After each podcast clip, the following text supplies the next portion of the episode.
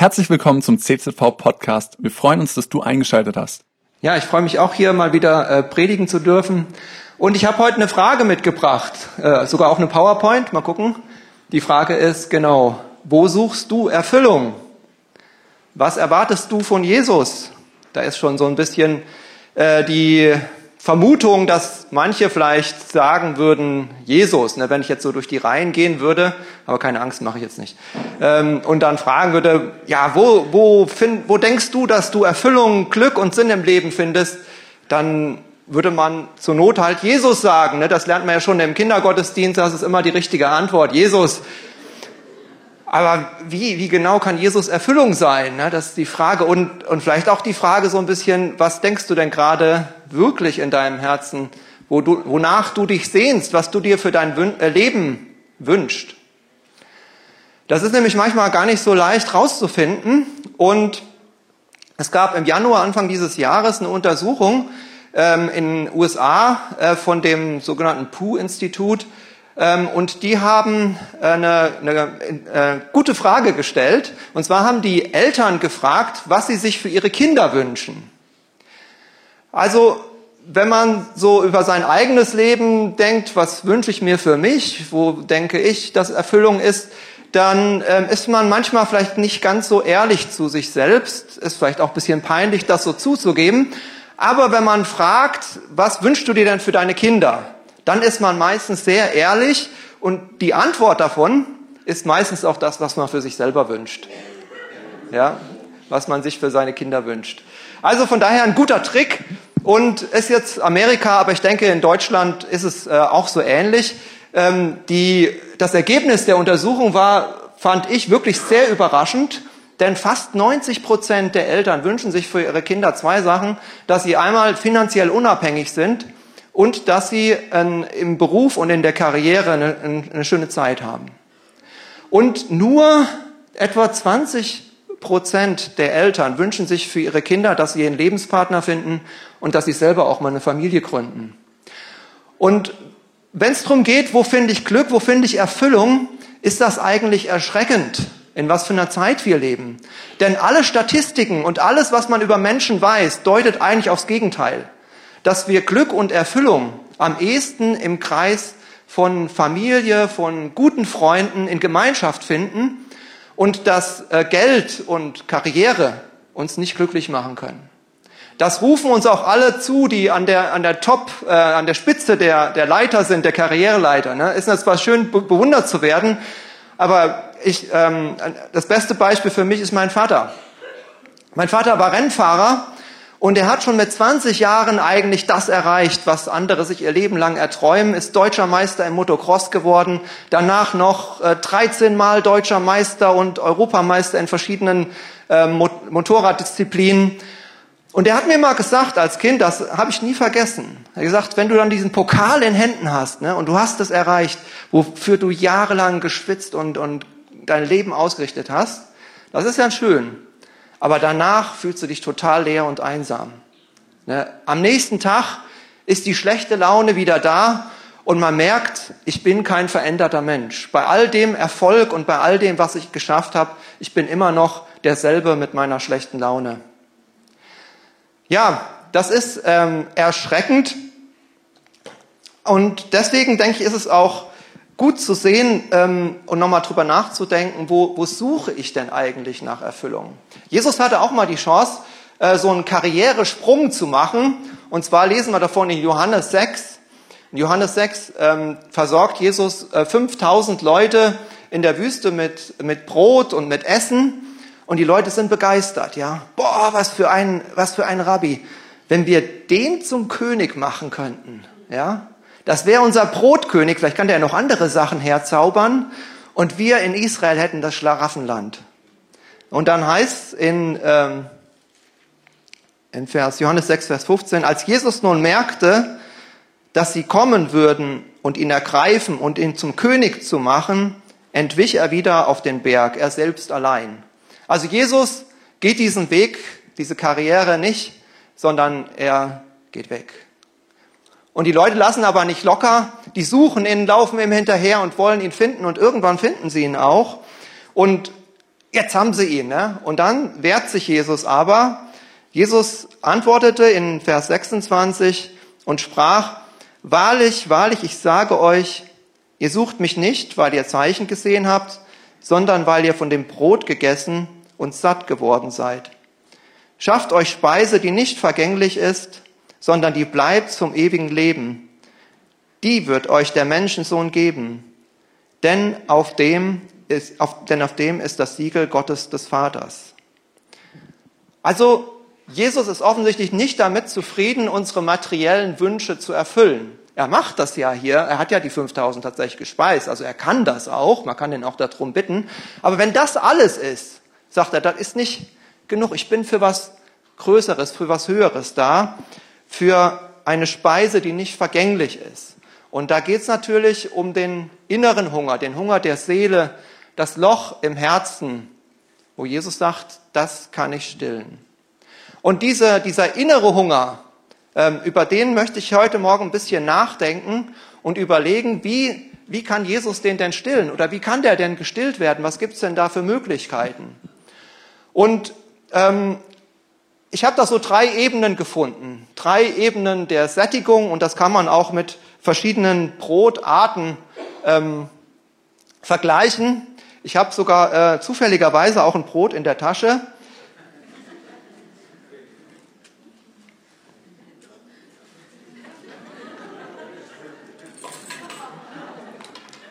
So, hier ist es. Toastbrot. Schon getoastet? Hat jemand noch nicht gefrühstückt? Könnt ihr gerne nachher abholen hier, gibt's umsonst. Jesus ist das Brot des Lebens, aber es gibt unterschiedliche Arten von Brot. Und dieses äh, Toastbrot steht sozusagen für das, für das, ähm, für die primitivste Art der Ernährung. Ja, also ja, wenn die Kinder dann Toastbrot, dann vielleicht noch mit Nutella drauf und so. Das, das ist nicht so, so, so nahrhaft für den Körper. Ne? Das merkt man dann schnell. Und ich glaube, dass wir in unserer Gesellschaft heute, in dieser Konsum- und ähm, ja, dieser ähm, Gesellschaft, wo es um, um Wohlfühlen geht, dass wir auf dem kulturellen Tiefpunkt äh, oder gefühlt zumindest auf dem kulturellen Tiefpunkt unserer Menschheitsgeschichte angelangt sind, was dieses Füllen von der inneren Leere betrifft. Ich stelle mir das so vor wie so eine Rolltreppe, die runtergeht. Ne? Also manchmal gibt es riesig lange Rolltreppen, die gehen runter, vielleicht auf dem Flughafen oder so, und dann merkt man auf einmal, oh nein, der, der, ähm, äh, mein, mein Flug, der, der hebt ja oben, ich muss hoch, muss, muss die Ebene hoch und dann sind die ganzen Leute mit ihren Koffern und man muss sich da durchkämpfen, die Rolltreppe hoch. Ne? So, so kommt mir das vor in unserer Gesellschaft. Wenn wir einfach mitrollen, ne, rollen wir genau so in diese Toastbrotebene rein. Und die Toastbrotebene, das ist das angenehme Leben. Ja, das, die Idee, ich fülle mein inneres Loch mit einem angenehmen Leben. Ähm, ja, das Loch fühlt sich nicht gut an, wenn ich inneren Hunger habe. Ich fühle mich schlecht, also mache ich was dagegen, dass ich mich gut fühle. Ja, ich tue was für meine Gefühle, indem ich was genieße. Ähm, zum Beispiel ich kann mir vorstellen, dass, dass manche auch sagen, sonntags morgens, ich gehe in Gottesdienst, ja. Ähm, ich genieße das, dann fühle ich mich wieder besser. Es geht nicht darum, dass diese Ebenen jetzt, die eine ist falsch und die andere ist, äh, ist richtig. Die sind alle gut. Aber die eine ist vielleicht nicht ganz genug. Wenn es immer nur Toastbrot ist, ja, es braucht vielleicht auch nochmal was anderes. Ja, und Gottesdienst, naja gut, da kriegt man eben auch nichts Gescheites zu essen, außer jetzt hier vielleicht mal so ein trockenes Brot oder danach irgendwas. Aber man sitzt jetzt hier, also vom Genuss her, vielleicht dann doch eher so, eine, ähm, so ein Wellnessurlaub. Ja, das fühlt sich doch besser an.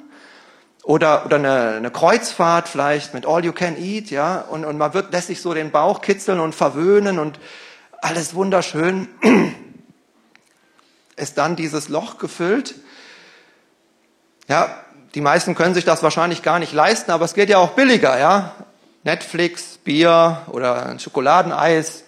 Oder wenn es ganz schnell gehen muss, ne, eben Handy, ne, mal gucken, ja, oder vielleicht sag ich, ich fühle mich nicht gut und jetzt erzählt er hier noch so komische Sachen. Ich gucke mal auf meinem Handy, ob mir jemand geschrieben hat. Ne? Ähm, vielleicht hat mich ja jemand lieb, dann fühle ich mich auch gut. Ja. Ähm, so versuchen wir, dieses Loch zu füllen mit guten Gefühlen. Ich selbst bin auch kein, äh, nicht den, den Genüssen abgeneigt. Ne? Ich bin kein Fan von Verzicht um des Verzichts willen. Und wenn meine Frau mich abends fragt, hier, was willst du machen? Willst du einfach nur auf dem Sofa sitzen, ein bisschen Cola trinken oder Eis essen oder soll ich dir noch was kochen oder so mal Fernseh gucken? Dann sage ich, ich nehme alles drei. Ja, ich nehme alles mit, was geht. Ja, ich will gute Gefühle haben in meinem Leben. Ja. Ähm, und auch Gott auch Gott ist, entgegen anderslautender Gerüchte, kein Spaßverderber. Ähm, das, wer, wer das glaubt, der kann mal das Buch Prediger lesen. Da ähm, lernen wir viel auch über diese, diesen Umgang mit den Genüssen, die die Welt uns bietet. Und am Ende in Kapitel 11, da sagt ähm, ähm, der Prediger zu den, zu den jungen Leuten, ähm, dass sie auch schauen sollen, ähm, dass sie sich ihrer Jugend freuen, ihr Herz guter Dinge sein lassen, Tu, was dein Herz gelüstet und deinen Augen gefällt. Natürlich unter dem Bewusstsein, Gott ist auch da. Aber hey, das ist eine Zeit, ja, das gibt's nur einmal, ja, und hinterher hast du es verpasst. Also Gott sagt, ja, genieße dein Leben. Du hast, du hast eben eine begrenzte Zeit. Das ist auch zum Genießen da. Warum nicht? Aber die Frage ist halt, wenn das alles ist, wenn das alles ist, dann ist es doch ein bisschen wenig. Und darum gibt's auch noch was Größeres als diese erste Ebene, als diesen ähm, Genuss. Und das ist das gute Leben. Da habe ich zufällig auch noch eine Scheibe Brot dabei. Und zwar ist das dieses ganz normale Standardbrot, ja, so rundlich, Sauerteigbrot. Habe ich mich als Kind schon gefragt, warum Sauerteig? Ne? Ich will doch was Süßes zum Frühstück. Ähm, ja, das saure Brot des Alltags. Dies, also keine Nutella drauf, ne? nur ein bisschen Marmelade oder vielleicht eine Scheibe Wurst, dass man noch den Teig gut äh, schmeckt. Ähm, das gute Leben. Und da geht es nicht nur um Gefühle, sondern da geht es so um das Ganzheitliche, dass mein ganzes Leben zufrieden ist und dass ich äh, mich selbst verwirkliche, dass ich äh, Glück und Zufriedenheit erlebe. Und das ist auch schon das, was so die alten Griechen uns vorgeschlagen haben. Ähm, das hat auch was mit Disziplin zu tun, dass man sich auch ein bisschen anstrengt, damit das Leben am Schluss dann eben auch gut ist. Also nicht immer nur genießen, sondern auch mal die Zähne zusammenbeißen. Und das machen wir alle mit unseren Kindern, wenn wir sie zwingen, Klavier zu spielen, schon mit sechs Jahren. Na, die haben alle möglichen Sachen im Kopf, aber wollen nicht Klavier spielen. Warum auch? Aber wir sagen, du musst das jetzt und wir bezahlen sogar jemand, der dich da, ähm, dir immer Hausaufgaben gibt, noch zusätzlich zur Schule. Weil, nicht weil wir unsere Kinder nicht lieb haben, sondern weil wir wollen, dass sie ein gutes Leben haben, dass sie ihre Gaben entdecken, dass sie die Chance haben, später mal ein großer Pianist oder Pianistin zu werden und dass sie das nicht, nichts im Leben verpassen. Ne? Und auch in der Schule ne, sollen sie sich anstrengen und sollen ihre Hausaufgaben machen. Jawohl, wir stehen hinter den Lehrern. Ne? Wir wollen, dass sie irgendwie etwas entdecken in sich, was sie dann verwirklichen können. Und das Ziel bei dem Ganzen ist ja so ein bisschen, dass, dass man dann beim, beim Beruf dann nicht einfach irgendwie so einen Acht-Stunden-Tag, sondern dass man bis dahin seine Gaben entdeckt hat und weiß, was man gut kann. Und das wäre doch super, wenn ich dafür bezahlt werde, für das, was ich gut kann und was mir sogar noch Spaß macht. Ja? Also das wünschen wir unseren Kindern von Herzen und deswegen sagen wir hier, die ganze Kindheit, Jugend, die müssen ähm, arbeiten für die Schule, dass sie ein gutes Leben am Ende haben ja, das gute Leben, wo ich dann mich verwirkliche, ist es das, was mein Herz braucht, was mir Erfüllung gibt. Eben das wären auch die Sachen, die bei den laut Umfragen eben die Eltern für ihre Kinder sich wünschen, eben dass sie zu Geld kommen, dass sie eine Karriere haben. Wie, ähm, wenn das alles wäre, dann wären all diejenigen Verlierer, die das nie bekommen haben wo die Eltern eben kein Geld hatten, einen Klavierlehrer zu bezahlen oder eben noch viel schlimmer, wo die, die auch von anderen Leuten einfach blockiert wurden, dass sie nicht ihre Gaben verwirklichen konnten. Ich habe ja auch ähm, sechs Jahre im Osten Deutschlands gearbeitet als Pastor mal und da bin ich Leuten begegnet hochintelligent. Die haben einen ganz normalen Beruf gemacht, weil sie nicht studieren durften, weil sie sich geweigert haben als Christen dem atheistischen Regime ihre Treue zu schwören, hat die DDR verboten, dass sie als Christen studieren durften, konnten nur eine normale Ausbildung machen. Ja? Intelligente Leute, was ein Jammer. Ja? Sie haben verpasst, haben was verpasst, ihre, ihre Gaben, die sie da vielleicht hatten, irgendwo in einem, einem, einem hohen, gut bezahlten Beruf umzusetzen. Haben sie für Jesus auf sich genommen. Oder ähm, die, das sind ja immer noch etwa zehn Prozent auf der Welt, die von zwei Euro am Tag leben. Ja, auch die haben nicht die Möglichkeiten, wie wir, ihre Gaben zu verwirklichen. Und das ist doch kein schönes Gefühl, zu wissen, ich bin begabt, Gott hat was in mich reingelegt, aber ich kann es nicht umsetzen und jetzt ist es auch zu spät, jetzt habe ich es verpasst. Ist dann alles vorbei? Wenn das gute Leben alles wäre, dann wäre die Welt sehr, sehr ungerecht. Es gibt noch eine dritte Ebene. Also wir haben die erste Ebene, das angenehme Leben, dass ich mich gut fühle. Die zweite Ebene, das gute Leben, dass äh, ich so umfassende Zufriedenheit und Glück erlebe. Und das dritte ist das sinnvolle Leben. Das sinnvolle Leben, das hört sich erstmal gar nicht so, ähm, ähm, wie würde man sagen, so, so appetitlich an oder so, dass ich denke, naja, wäre das was für mich? Denn beim sinnvollen Leben geht es darum, mein Leben in den Dienst von etwas zu stellen, was größer ist als ich. Also nicht mich selbst zu verwirklichen, sondern zurückzustecken und etwas Größerem zu dienen, etwas anderem zu dienen. Ja, aber wo bleibe ich denn dann? wieso soll ich das freiwillig machen? Aber tatsächlich ähm, zeigt die Erfahrung und zeigt auch die, die Psychologie und die, die Menschen wissen das eigentlich. Das ist der Weg, Sinn im Leben zu bekommen, wenn man sich selbst zurücksteckt und irgendwas findet, was größer ist. Also zum Beispiel der Soldat, der kämpft für sein Vaterland, der gibt sein Leben für sein Vaterland und erfährt darin Sinn in seinem Leben. Oder der Chef von einem Familienunternehmen, der sagt, ja, ich bin nur ein kleines, äh, ein kleiner Nachkomme von meiner Familie. Ich setze mein Leben ein, dass dieses Unternehmen wächst und gedeiht. Das ist mein Lebenssinn. Ja, und der hat auch ein Stück weit Sinn und Erfüllung darin. Oder der Fußballfan, ne? wir haben schon wieder 7-0 gewonnen, ja, wir Bayern. Ja. Oder die Engländer oder ähm, Brasilianer, die wir eingekauft haben. Ne? Aber wir, ja, ich bin dabei, ja, ich bin wirklich. Ähm, ich habe, ja, ich habe das, was, äh, ich habe einen Sinn im Leben und ich kann das auch voll verstehen, ja der Fußballfan, der ist seinem Verein echt dankbar dafür, dass er ihn befreit von diesem stetigen Kreisen um sich selbst. Das ist ja so elend, immer um sich selbst kreisen zu müssen, ich, meiner, mir, und das ist alles so leer und sinnlos. Und endlich ist was da, endlich kann ich was greifen, was mir einen Sinn gibt, etwas Größeres als immer nur ich. Das tut den Menschen wirklich gut. Ne? Und wir finden sowas auch in der Bibel.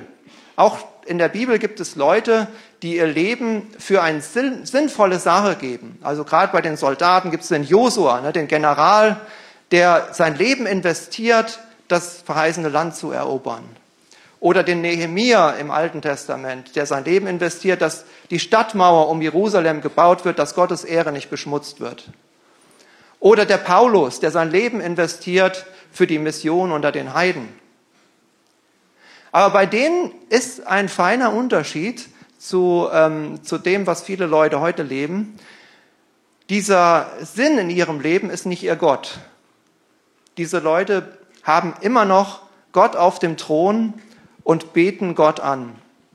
Ja, der Sinn ist eine sinnvolle Aufgabe, aber über diesem Sinn steht Gott. Und das ist ein feiner und wichtiger Unterschied. Die Bibel sagt, jeder Mensch ist ein Anbeter jeder Mensch ist zur Anbetung geschaffen, das ist unsere Berufung. Also wenn man das nachschaut, auch in den klugen Büchern, der Erich Sauer, der große Bibellehrer, hat ein, Buch über den Menschen geschrieben und er sagt, die, die höchste und wichtigste Berufung, ewige Berufung des Menschen ist, Anbeter zu sein. Also wenn ihr hier rausgeht und irgendjemand begegnet, könnt ihr sicher sein, der betet irgendwas an. Jeder Mensch. Gibt keinen Menschen, der nichts anbetet. Entweder ist es eine Sache, die der Mensch anbetet, es ist eine Person, vielleicht irgendein Fan oder so. Oder wenn es außerhalb niemand ist, betet er sich selbst an. Ja, ist wieder dieses Kreisen um sich selbst. Und dieses äh, sich selbst kreisen, da, da muss man auch als Christ aufpassen. Das kann man auch in sehr frommen Mäntelchen machen, dass man sagt, eben Jesus ist auch dafür da, um, um, um mich herum zu kreisen. Also der Glaube als Selbstverwirklichung, dass ich, das ist so der Glaube als, als Selbsthilfe, dass es geht nur um mich.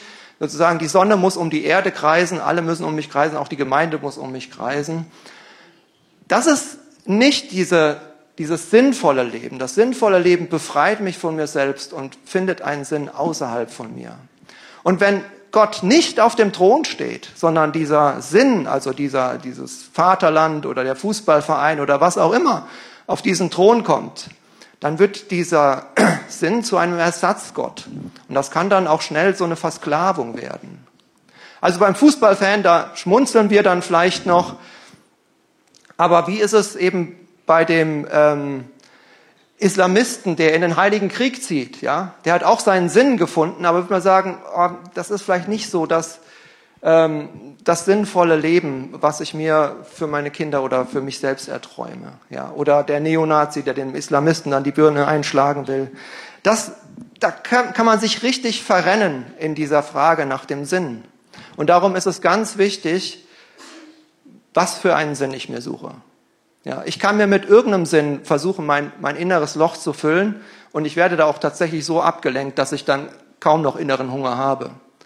Aber ganz wichtig ist die Frage, womit fülle ich dieses innere Loch?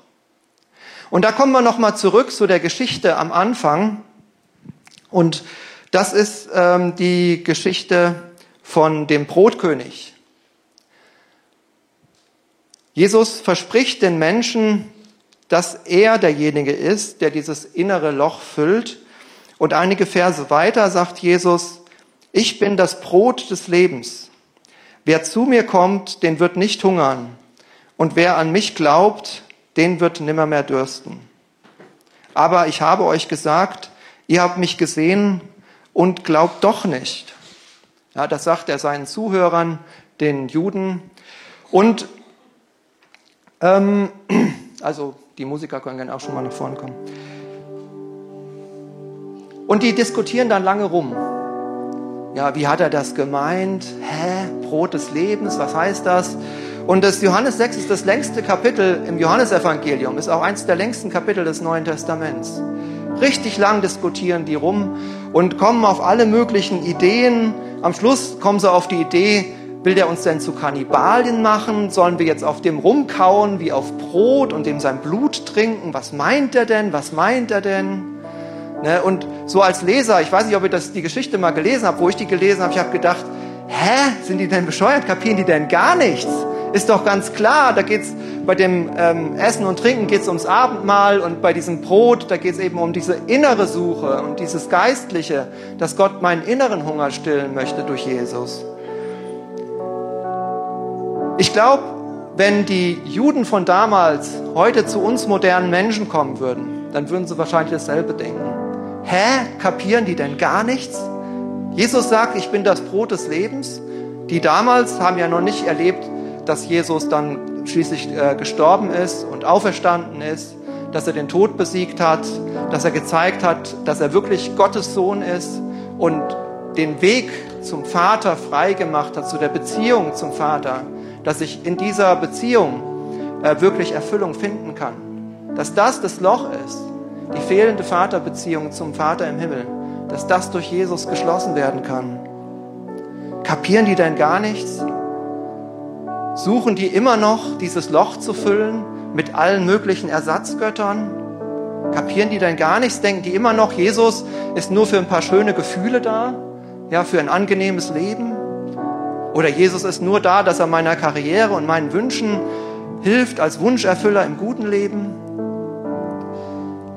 Jesus bietet dir heute an, dass er wirklich der Inhalt und der, das Zentrum deines Lebens möcht, äh, werden möchte.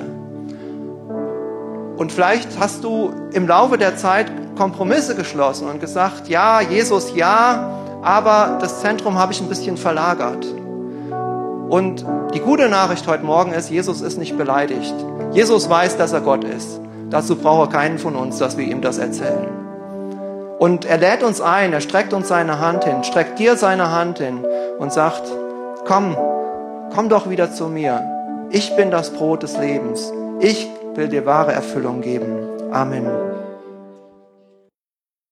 Cool, dass du dir unsere Predigt angehört hast. Wir hoffen, sie hat dir geholfen und wir wollen dich ermutigen, auch während der Woche Teil einer Kleingruppe zu werden. Schreib uns einfach eine E-Mail an podcast.czv-kreuzheim.de oder komm einfach am Sonntag in unseren Gottesdienst. Folge uns außerdem auf Facebook oder Instagram für alle weiteren Infos. Wir freuen uns auf dich.